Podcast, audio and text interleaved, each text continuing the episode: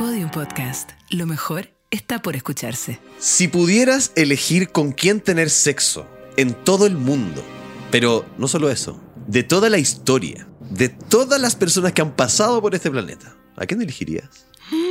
Si pudieras tener sexo en cualquier parte de la galaxia, incluida la Luna o bien otro planeta, ¿dónde te gustaría hacerlo?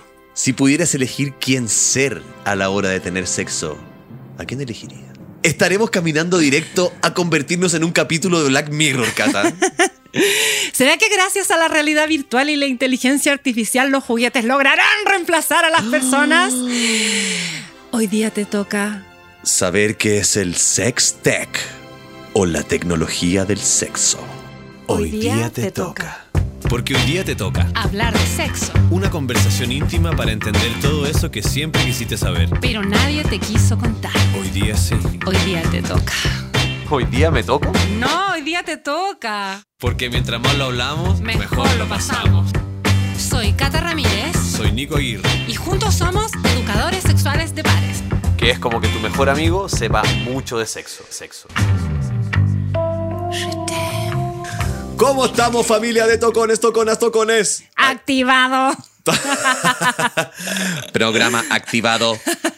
Oye, Cata, hoy día, bueno, saludemos primero a nuestra hermosa audiencia que nos está escuchando ahí al otro lado del parlante. Hola, Espero que estén teniendo un excelente día, una excelente vida. Una, hoy día es el último viernes del año. Y quizás están ahí escuchándonos mientras están en la fila del supermercado comprando los espumantes, las Oh, papitas duquesas. cosas. Claro, las papitas duquesa con el puré de manzana y el pavito. Ok.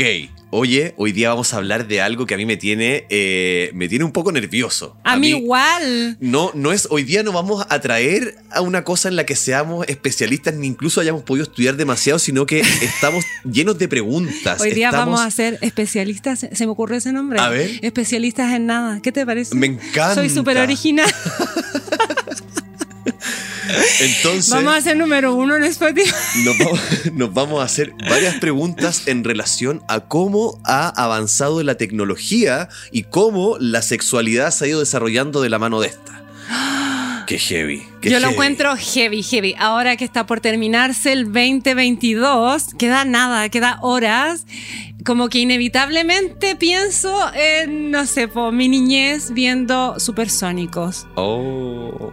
Todo pasó muy rápido. Muy rápido. Todo pasó ya estamos muy ahí. Ya estamos, ahí. en el futuro. Y no hay escapatoria porque ya es un futuro que avanza tan rápido que no te permite estar esperando que siga avanzando. O sea, ya estamos en el futuro para siempre. ¿Cómo se llamaba el jefe del, del, del supersónico Ay, papá? que era súper chico. ¿No es que el señor Rajuela? También estaba pensando en el señor No, Rajuela, ese de los no, pues sí, Picapiedra. pues, no me acuerdo ni por si acaso. Claro, que le hacía unas videollamadas, unas videoconferencias. Y uno decía, ¿cuándo va a pasar eso? Y hoy día pasa, hacemos Zoom, pero también hacemos sexting. Oye. Y es como, tenemos sexo a través de la pantalla. Exacto. ¿Qué onda? Y también nos masturbamos y nos damos autoplacer con juguetes que hacen la pega por nosotros también. Robóticos. O sea, este- robóticos. Totalmente. Entonces, si hacemos un pequeño viaje para ponernos en contexto, ¿no es cierto? Como de los primeros dildos. Tú ahí en ese, en ese, tú tenés más, más expertise que yo de cómo nacieron tal vez los primeros, de qué materiales eran y de cómo escalofriantemente eso ha escalado ahora y nos tiene al borde de, de realmente unas máquinas sexuales hipersensoriales manejadas con inteligencia artificial. Con. Brígido. Hoy es, es todo un tema. Brígido, brígido. A ver, hagamos un pequeño recorrido por, por, el, por el mundo de los juguetes, tal vez así ya, como. y yo voy además con eso voy a hacer una promesa. A ver, ya. Porque voy a colgar de mi Instagram, arroba Cata Ramírez. Perfecto. Ramírez. Ramírez. Con dos R y una Z. Un video que hice compilatorio, me parece que fue el año pasado, que es la evolución de los juguetes. Perfecto. ¿Sí? Viene de perilla para este momento. Entonces eh, mostraba cómo los primeros dildos eran como figuras fálicas de piedra, que está súper eh, estudiado que se usaban para masturbarse o para la actividad sexual. Mm. Eh, dicen también que Cleopatra Ajá. inventó el primer vibrador y usaba como dos conchitas de almeja y adentro ponía una abeja. Y ese zumbido Mira. de la abejita era de- un, un masturbador externo, o sea, un, Sí, pues, un como estimulador un- externo. sí, sí, sí, ¡Wow! ¡Qué hermosa imagen Qué me hermoso. encuentro! Después viene entonces la época victoriana, todos estos aparatos que eran como a cuerda. Ajá. Que venía el caballero el doctor a masturbar, entre comillas, a sus pacientes y giraba la manivela y este era como un pirulo que entraba y salía. Después eh, estaban los con motor, ¿cierto? Eh, después en los años 70, en los años 60 aparecen todas estas máquinas también eh, motorizadas, ¿cachai? Claro. Eléctricas que se venden para como el bienestar corporal. Ah, que eran como hacer- estos secadores con. Claro, ok. para hacerse masajes y después vinieron todas las feministas y agarraron todos estos aparatos que algunos incluso se enchufaban para decir, nosotros estamos a cargo de nuestro placer, ¿cachai? Como eh, a instalar también estos aparatos en el porno. Después aparecen estas figuras de jelly, que son estos dildos Claro, de colores, flúor en los 80. Ajá. Eh, bueno, contamos alguna vez el tema del conejito también. El conejito, correcto. En los 80, que Sex fue and the City. ¿sí?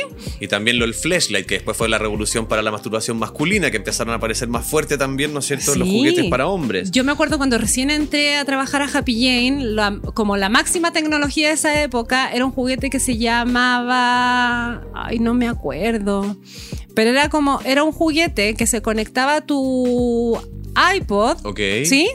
Y vibraba al ritmo de la música. Ajá. Eso era como lo máximo Era que claro. tú podías encontrar, pero hoy día podéis conectar tu juguete a tu celular, descargar una aplicación, Ujú. Eh, crear distintos patrones de vibración con modo touch que tú podáis poner así como eh, más arriba con tu dedito, más abajo, rápido, rápido, rápido, lento, ondas circulares, qué sé yo, y eso se traduce en vibración o que lo puedas vincular directo a tu playlist de música favorita y que el juguete termine vibrando al ritmo, al ritmo de, de, tu, tu, canción, música. ¿sí? Wow, es impresionante. Y ahora más encima Heavy, estamos heavy. enterados de Me que canso ya hay, hay juguetes que están preparados para eh, leerte, digamos, como entender cuáles son tus para leerte. Para leerte, o sea, eh, tienen, tienen receptores del mismo juguete, ¿no es cierto? Que Ah. miden humedad, que miden eh, pulsaciones cardíacas, que miden como picos y, y ¿Cómo clímax. miden pico? Miden picos de excitación, tú sabes Ah. a lo que me refiero.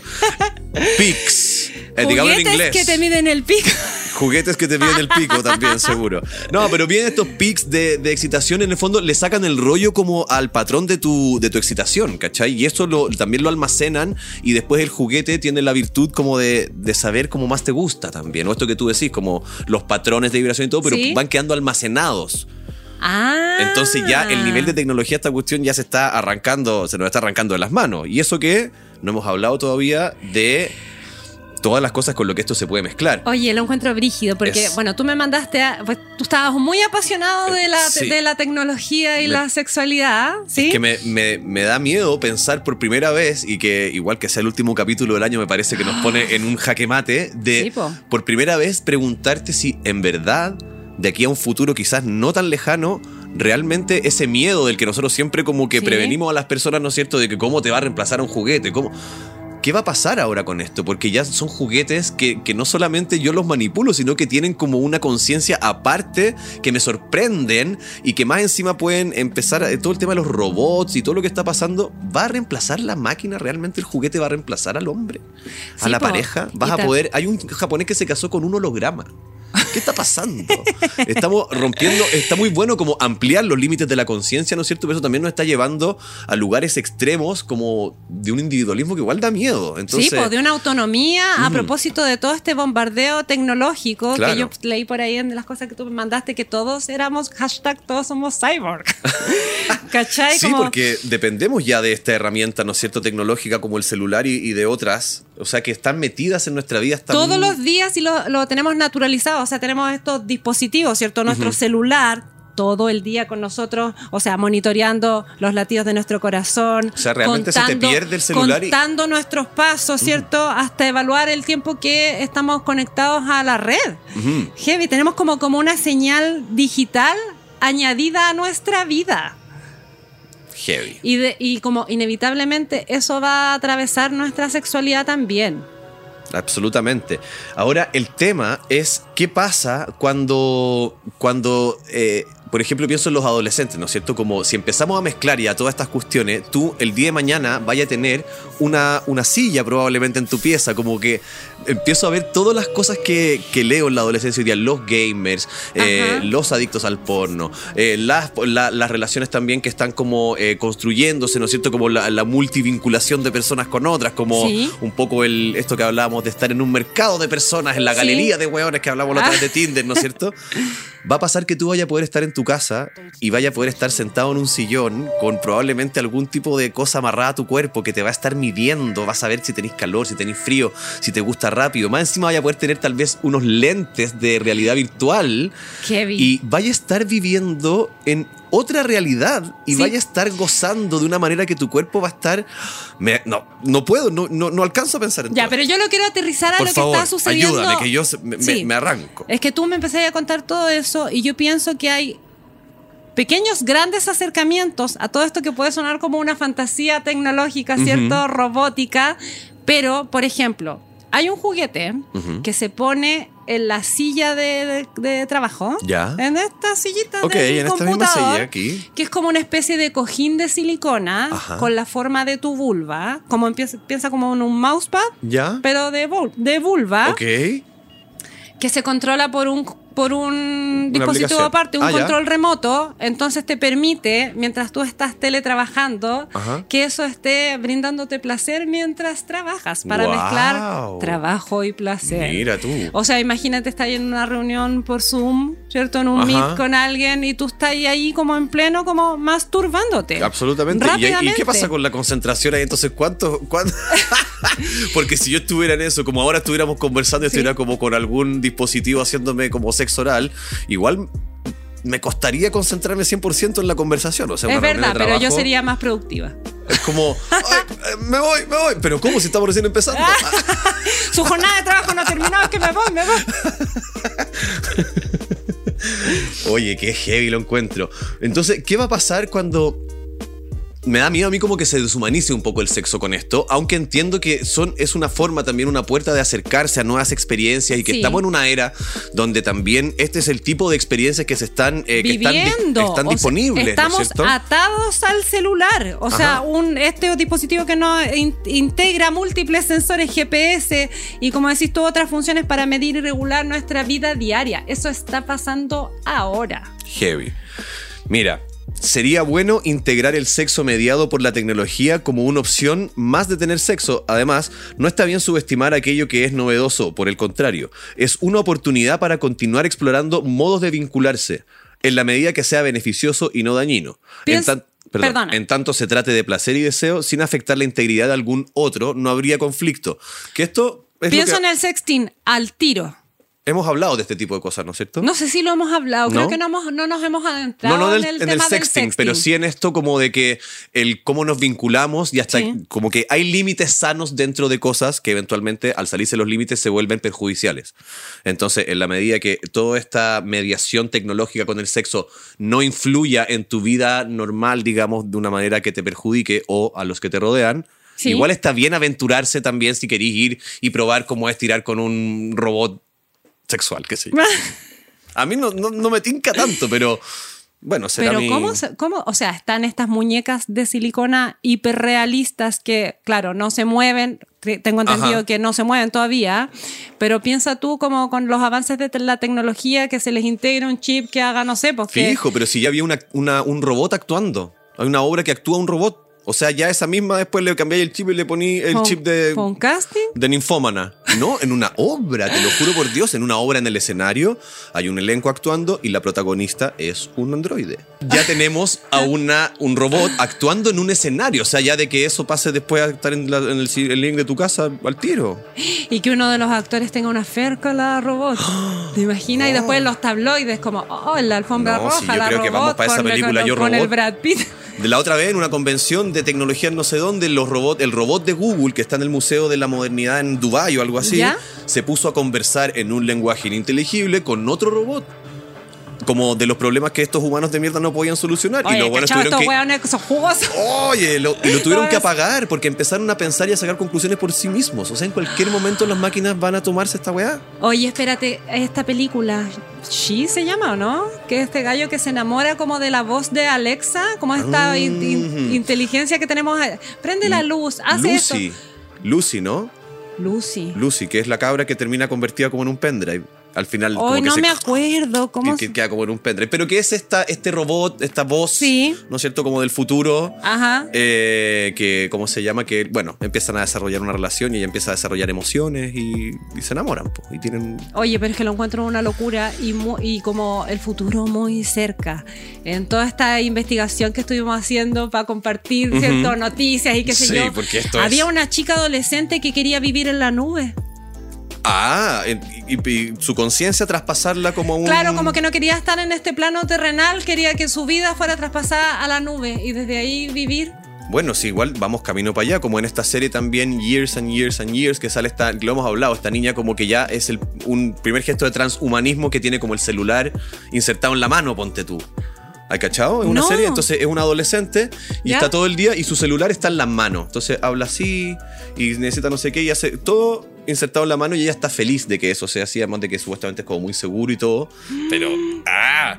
Y hay casos de personas que en esta época de la vida ya hay. Por ejemplo, hay un gallo que es un músico que tiene una, una deficiencia ocular. Sí. Entonces se instaló una antena en la cabeza que le permite ver los colores. Sí, porque que él no sus ojos puede ver lo- los colores. Claro. Sí. Y así, gente que se perdió un ojo y se instaló una cámara en el ojo. O sea, parte de los monitor. transhumanos son estos cyborg, que Claro. es eh, la unión entre la cibernética y los organismos, ¿sí? Ujú. Y que dice que el lema del transhumanismo es alterar la naturaleza humana para mejorar, potenciar y alargar la existencia con el fin de mejorar la calidad de vida, la existencia humana y como lograr una mayor felicidad, pero igual como que se cruza con algunos aspectos éticos también, que dice como alterar cierto cibernéticamente el organismo no necesariamente es positivo ni negativo, ¿cachai? Y ahí entramos en otro terreno, porque yo me acuerdo que hace algunos años, ¿te acuerdas Ajá. que estaba esto de la oveja Dolly? Sí. Que fue como la primera oveja que se clonó, no sé qué. Y hoy día estaba leyendo una cuestión que era una locura que te conté, Ay, sí, eh, no me que te conté en el café, eh, de la granja de bebés. Heavy. Sí, que es un proyecto que se desarrolló en Berlín. Se difundieron unas imágenes de una posible fábrica de bebés, ¿cachai?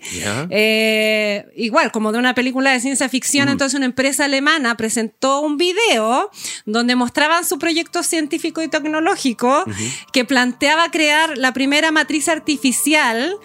Eh, o como se le conoce en internet, esta granja de bebés en el mundo que podría incubar eh, 30.000 fetos al año.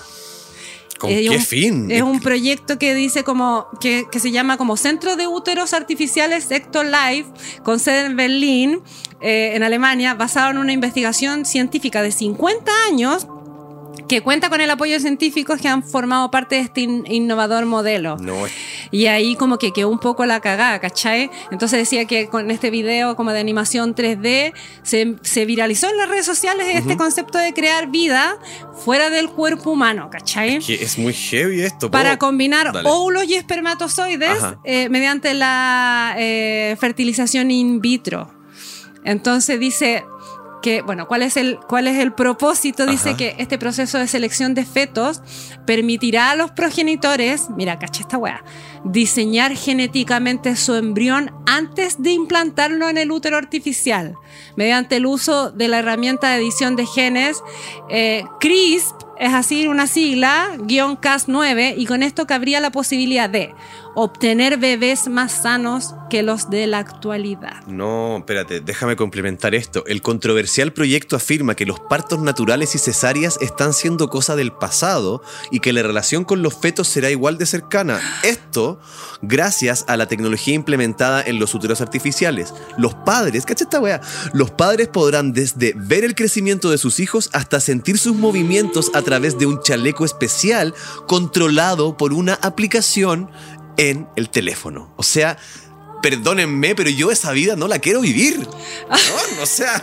Ay, porque a ti no te toca parir, po. pero Ah, es que preferiría quedar embarazado yo ah. Que estar pensando en esto como de Como ver la gestación. O sea, ahora entonces tú me decís que yo voy a poder llegar como, ya Cata, bacán, tengamos una guagua. ¿Cómo Sí. te gustaría? A mí yo lo quiero chinito, de ojos azules, pelo Sí. colorín y que tenga los deditos, de- tenga seis dedos en las patas. Y al vino. Y albino, ya, y, y- y- No, lo encuentro satánico, pero a la vez también me hace para plantearme como ante un, dial- un, conflicto moral que no sé si lo que decías tú, como debería existir realmente este conflicto moral. ¿Es antinatural esto? En alguna parte yo también he leído como que finalmente, si hacemos una reflexión, todo lo que el hombre haga igual va a ser parte de una conducta y de un camino que está dentro de la, de la naturaleza. Sí, Independiente que estemos hablando de crear vida fuera un feto, es el hombre que ha evolucionado hasta este punto como parte de una naturaleza que lo ha traído hasta acá. Entonces, no- es, es- es injuzgable también de alguna manera porque es el camino que, que está tomando nuestra especie, no sé. No Bueno, sé igual hay, como te digo, aspectos éticos que se, que se sobreponen ahí, que dice que, em, claro, que modificar genes, ¿cierto? Eh, para que estos embriones humanos na- nazcan sin determinadas afecciones, ¿cachai? Claro. O sea O que... sea, ¿tú cómo le vayas a alegar, a refutar a alguien que, no sé, nació con un hijo que tal vez venía con una enfermedad heavy y que murió ahí en el parto, de que esta es una opción que no es válida? Tal vez una persona, depende de tu experiencia, depende de cómo veas el mundo, no sé. Pues no lo sé. Dice que el año pasado hubo un escándalo, luego de que un investigador chino eh, reveló que había utilizado esta misma técnica que te dije yo con esta sigla que era como CRIS, ajá. para alterar embriones humanos con la finalidad de proteger a dos gemelas del virus del, eh, como, eh, del VIH. Pero como que generó controversias por considerarse que la modificación que realizó podía tener consecuencias negativas en las, en las gemelas, ¿cachai? Como dice que todas las legislaciones nacionales e internacionales dicen que no a estas intervenciones porque todavía se desconocen las consecuencias que pueda tener para el bienestar futuro de estas niñas. O sea, todos los inmediatamente pienso, como todos estos como estudios científicos que se hicieron en la época, por ejemplo, de Hitler, Ajá. también hablaban un poco de eso, como de este mejoramiento de la raza, Claro. y ya sabemos cómo terminó, ¿cachai? Por eso es que yo creo que también hay mucha resistencia como, Sí, como a todo esto. Dice que hay, hay una filósofa que dice que las consecuencias de, las, de estas modificaciones podrían tener, eh, podrían estar como en la justicia social, ¿cachai? Porque podría terminar generando desigualdad, mira, mira lo que te voy a decir, entre humanos y posthumanos. Posthumanos. ¿Cachai? O sea, vamos a ceder al dominio de la máquina, pero también hay cosas positivas de Eso esto. también. Y eh, también pienso en nuestro capítulo de sexo y discapacidad. Ajá. Eh, hubo un caballero, ¿cierto?, que se puso 100 electrodos en el cuerpo. Es un ingeniero y profesor de cibernética. ¿sí? Que se llama Kevin War Warwick y fue uno de los pioneros en el mundo cyborg. Perfecto. Y en el 2002 se implantó 100 electrodos en el cuerpo y los usó para mover objetos, así como para sentar un precedente que fue utilizado para desarrollar después una tecnología para personas con discapacidad. Entonces lo que él hacía era conectar su sistema nervioso Ajá. por medio de cables o wireless a la computadora, Claro. a internet, y así podía mover su mano, sus redes neuronales, es decir, señales en mi sistema nervioso que causaban eh, finalmente el movimiento, decía este caballero, el, el Kevin. Oye, impresionante. Oye, y mira, te voy, a, te voy a plantear esto. Hemos hablado aquí ya de la evolución tecnológica, como que el ser humano realmente es una máquina que no para de avanzar hacia el futuro y todo, pero yo te quiero decir que igual en algunos temas relacionados aquí a nuestra cosa, igual somos bien arcaicos. O ¿Nosotros? sea, el, el ser humano. pues, O sea, Ah, ya, como hablando de toda esta evolución y que recién en el 98 haya aparecido el clítoris por primera vez en un estudio y que ahora recién en el 2015, ¿no es cierto?, Eh, aparezcan nuevas cosas y que ahora recién en el 2000, casi 23, nosotros vamos a aportar, ¿no es cierto?, que también hay algunas nuevas cositas que sabemos del clítoris. Sí, eh, po, yo de hecho me quedé con que el clítoris tenía 8000 fibras nerviosas Claro. y en verdad eh, tiene 10000. Entonces volvamos a nuestro cuerpo, a nuestro cuerpo ancestral, ¿no es cierto? Vamos a hablar de los órganos, de las cosas con las que venimos de fábrica y no con las que nos van a chantar después con la tecnología. Sí, po, sí, sí, sí. Pero también como eso tiene que ver con los nuevos estudios, como Sí, esta po, apertura. gracias a la tecnología Sí, nos permite indagar más y más. Cómo la ciencia también se va metiendo en esto que es tan fundamental de la evolución del ser humano, que es la sexualidad, que Claro, es lo que finalmente la nos, sexualidad dinámica, ¿no nos cierto? permite evolucionar, ¿cierto? Dice que estas 8000 terminaciones nerviosas fueron sacadas, pero como en referencia al clítoris de una vaca y no de una mujer. ¡Wow! Sí. Dice que un cirujano plástico especializado en cirugías de afirmación de género, es un doctor que se llama Blade Peters, eh, que también imparte clases en la eh, Facultad de Medicina de la Universidad de Salud y Ciencias de Oregón. Eh, empleó muestras del nervio dorsa- dorsal del clítoris humano y llegó a la conclusión de que este órgano en las mujeres posee más fibras nerviosas que las 8000 de la vaca, sino que son concretamente 10000. Mm, ¿Sí? Y entonces, mira, siete personas transmasculinas que se sometieron a faloplastías, ¿sí? Ajá. Sí, sí, sí. Donaron voluntariamente muestras de su tejido clitoriano. Perfecto. Y estos tejidos se conservaron eh, y se tiñeron de azul y se ampliaron mil veces al microscopio para que un programa informático de análisis de imágenes pudiera contar las fibras nerviosas. ¿Cachai? Y ahí descubrieron eso. Wow. Bueno, para que veas. O sea que de clítoris yo creo que todavía nos queda mucho que aprender. Caleta, y, un montón. y es algo que no, no sabemos todavía. O sea, es en la punta del iceberg, como siempre lo decimos, y ese iceberg vaya no, es nada, no es nada la punta del iceberg. Oye, pero ¿cachaste esta noticia A que ver. salió harto en redes sociales? Que las serpientes tienen dos clítoris. Oye. Yo quiero que mi animal chino sea la serpiente y soy, soy más cabra, soy cabra, pero quiero Puta. ser serpiente. Y que las ver, serpientes tenían el- los, estos dos clítoris con forma de corazón. Ah, no, pero con más poético, porfa. Sí, dice que los científicos pensaban que las serpientes no tenían clítoris. Ya.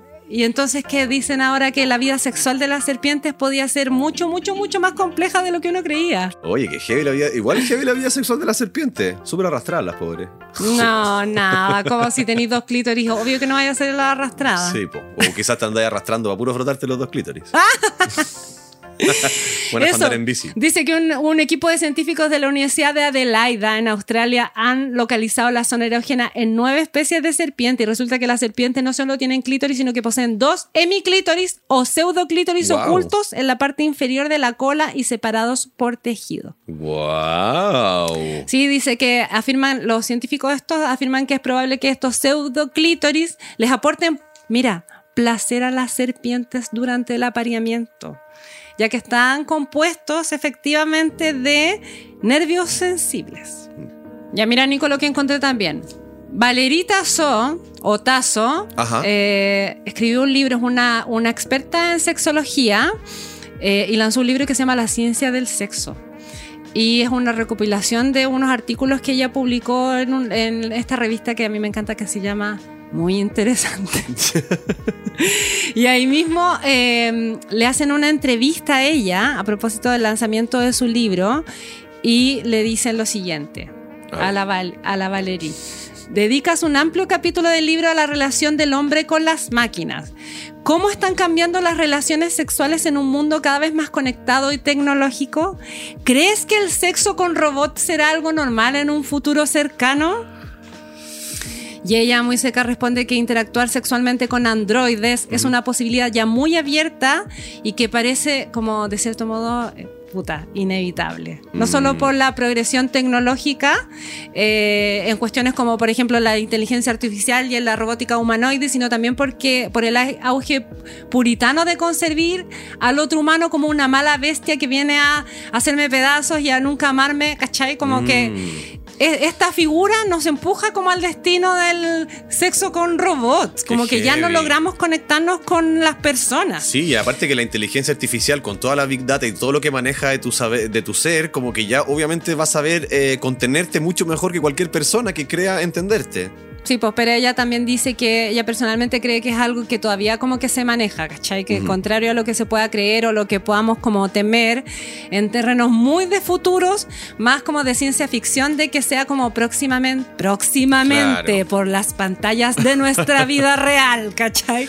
Pero igual, tú sabes que existen robots sexuales que ya funcionan con inteligencia artificial y que con una aplicación tú la sincronizas para configurar, por ejemplo, un tipo de personalidad o de temas de interés para poder conversar, ¿cachai? Existen varias compañías que se dedican a crear robots pensados para dar placer, ofrecen androides con diferentes estéticas, capaces de hablar y hasta de sentir orgasmos cuando se presionan los sensores indicados, buscando así estimular los puntos erógenos humanos. O sea, es como...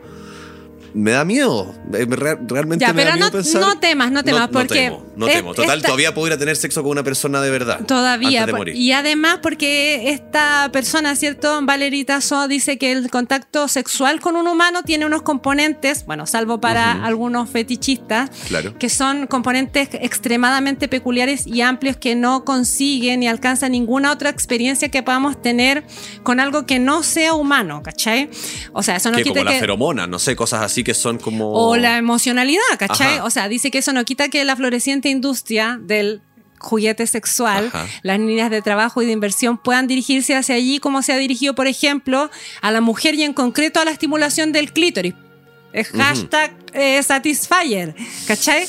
Algo que era súper impensado hacia, hace muy poquito. Ajá. O sea, yo cuando entré hace 15 años a Happy Jane era como, como que no podíamos ni siquiera imaginar o soñar un juguete que iba a actuar por ondas sónicas succionando suavemente tu clítoris, ¿cachai? Claro. Un juguete que abrazara y que fuera súper dirigido para ese lugar, que además tienen como una especie de sensor. Yo tengo uno que es así. Ya. Es un que no es Satisfyer, sino que se llama Womanizer. Ajá. Que ahí entre estas dos marcas como que se disputan quién, ¿Quién inventó la tecnología fue del primero, placer? ¿sí? Que cuando O sea, yo tengo aire, el juguete encendido en mi mano, el juguete no hace nada, ¿cachai? Pero es intuitivo y cuando lo acerco a mi clítoris solito se prende, Claro. ¿cachai? Wow. y eso igual te da una intimidad con el juguete, pues si me, él me que- conoce. Claro, a eso es a lo que me refiero. Sabe, sabe. Entonces dice que con un merecido éxito de crítica y éxito en el público también, pero en este caso se presentaría más como un, y yo estoy de acuerdo con eso, como un elemento complementario y de ninguna manera, también lo dije en el capítulo de juguetes sexuales, de ninguna manera una sustitución o reemplazo a lo propiamente eh, de las personas, ¿cachai? De que es un cuerpo humano que tiene mucha tela que cortar, hay mucho de- mucha sabrosura, Mm. ¿cierto? Que la tecnología no es capaz de entregar. Oye, y mm, bueno. Oye, estoy como No, sí, hiperventilada a mí- con es esta que a mí me tiene, me tiene, sí, a mí también, porque pienso, por ejemplo, claro, las páginas porno, ponte tú, que van, a, van a profitar de esto. O sea, yo creo que esto va un poco para allá también. O sea, Sí. ya tenemos páginas porno en las que tú puedes entrar, interactuar con una persona y a través de una aplicación y con dinero, ¿no es cierto? Eh, tú puedes como brindarle placer a esa persona que me imagino que la persona, las personas que lo hacen es porque eso de- les devuelve inmediatamente una sensación de placer a ellos mismos. Pero eso igual es persona persona. es persona todavía. a persona, claro, pero lo que va a Porque empezar hay a una, ocurrir... una interacción en tiempo real. Como yo te voy depositando, ¿cierto? Chin, chin, me caen los- las moneditas y la chica hace. Pero en el fondo lo que voy es que ya está instalada esta, este objeto que está conectado a la distancia, ¿no es cierto? Sí. Como que reacciona. Entonces tú vayas a poder entrar a la página porno, a estos videos como de point of view, ¿no es cierto? Que se ve todo como en primera persona. Sí. Y vas a poder vincular tu dispositivo. Por ejemplo, yo, mi masturbador masculino. Espérate, lo- lo- detente, detente. de- me detengo. Detente, Nadie. Eso pasa ahora. Sí, este año yo participé. Ah, del ya. lanzamiento de un juguete de una marca que se llama Svacom, que Ajá. hemos dicho hartas veces acá esa marca, Sí. de un masturbador para penes, que es como una cápsula grande. Ajá. Que se puede vincular a estas eh, páginas, páginas porno, porno. que tienen esta opción. Claro, hay videos que ya vienen Sí, como po, con esa opción. Que dicen, ¿quieres vincular tu juguete a, no sé, no sé exactamente cómo dicen, porque lo vi, ¿cachai? Lo vi, Pornhub lo tiene Ajá. implementado. Sí, sí, sí. Y tú vinculas tu juguete, no sé si por Bluetooth. Y Claro. entonces si eh, la escena aparece, en, como decís tú, en primera persona, una felación, tu juguete va a estar reaccionando a esa escena y te va a estar eh, Dando en tiempo real, entregando claro. la sensación en tu propio pene en la realidad, ¿cachai? Absolutamente. Y por eso yo te digo ahora, eso ya más encima tú lo puedes vincular como a esta pantalla de realidad virtual. Entonces estás inserto en un mundo que no existe, donde estás sintiendo cosas, Cosas reales. que sí existen. Y eso es el como el, el miedo que a mí me da este metaverso. Y la otra vez veía una entrevista que le hacía al weón de Facebook y él decía eso mismo, como que Zoom, por ejemplo, una plataforma que está buena para conectarse, pero que no te da, tú encontrás que no tiene ni un brillo porque tú estás mirando a la pantalla Sí. y el audio está viniendo, ponte tú como de frente y todo. Entonces, las cosas que generan que tú tengas experiencias y luego recuerdos tienen que ver con esta tridimensionalidad del espacio. Entiendo. Entonces, más adelante, eso mismo tú vas a estar. Imagínate, va a estar lleno el cuerpo de wea. La wea en la corneta corneta, con los anteojos puestos y ahora con unos audífonos que van a recrear el sonido 3D. Con electrodos Porque entonces en los si pezones. te gritan desde allá lejos como, weón, estáis súper rico, tú lo vayas a escuchar desde ese lado y tu cerebro lo va a registrar porque ya es una experiencia igual a la del mundo real. Entonces vaya a estar en un salón virtual, Ah. yo siendo un pingüino vestido de viejo pascuero, por ejemplo, y tú una elfa en pelota con una espada gigante en la espalda y vamos a poder tener sexo, weón, en una isla que es de, qué sé yo, de algodón, ¿cachai? Y, y se va a sentir y lo vamos a poder recordar. Y vamos a reemplazar nuestra vida real por una vida virtual. Tú tienes miedo y yo quiero vivir en ese mundo donde no tenga que relacionarme con nadie más. Tú sabes que yo solo quiero ser un monito. ¡Un monito follador! ¿Cómo yo quiero ser bonita? Quiero ser un bonobo. Quiero ser un bonobo, colgarme de los árboles y arreglar mis problemas teniendo sexo. Ay, gracias, ya soy un bonobo. Oye, lo encuentro abismante y fascinante. Es las preguntas. Vamos a ir. Es que son las preguntas que tenemos para este final de año porque sabemos lo que decíamos al principio. Ya estamos viviendo en el futuro. ¿Dónde somos? ¿Hacia dónde vamos? ¿Hacia dónde vamos? ¿Qué, más encima que está todo lleno de, de- de cosas y de, de- teorías conspirativas, la Agenda 2030, qué es lo que está pasando, hacia dónde nos está conduciendo el ¿Qué nos mundo. depara el destino de esta galaxia? Sépalo en el próximo capítulo en 2023. Sí, en el futuro. Oye, heavy. O sea, yo creo que igual lamentablemente toda la ciencia ficción está súper acertada en para dónde vamos y creo que es el futuro que como humanidad hemos creado y estamos requete cagados. ¿Y sabéis quiénes están súper bien insertos en este mundo? ¿Quién? Unos cabros que hacen una música filete y que se creen robots. Muy futuristas. Muy me futuristas. encantan. Y por eso te vamos a poner hoy día tocón, tocona, para que ¿Es- es disfrutes. Último día nadie se enoja. Último día todos se mojan. Último día hoy día te toca. toca! ¡Eso! Vamos ahí a bailar, a ponerle un poquito de corriente a esta cosita. Quiero decir un spoiler. A ver. ¿Sí? Sí, por favor. 2023 seguimos. Seguimos. Porque no vamos a parar. Adiós.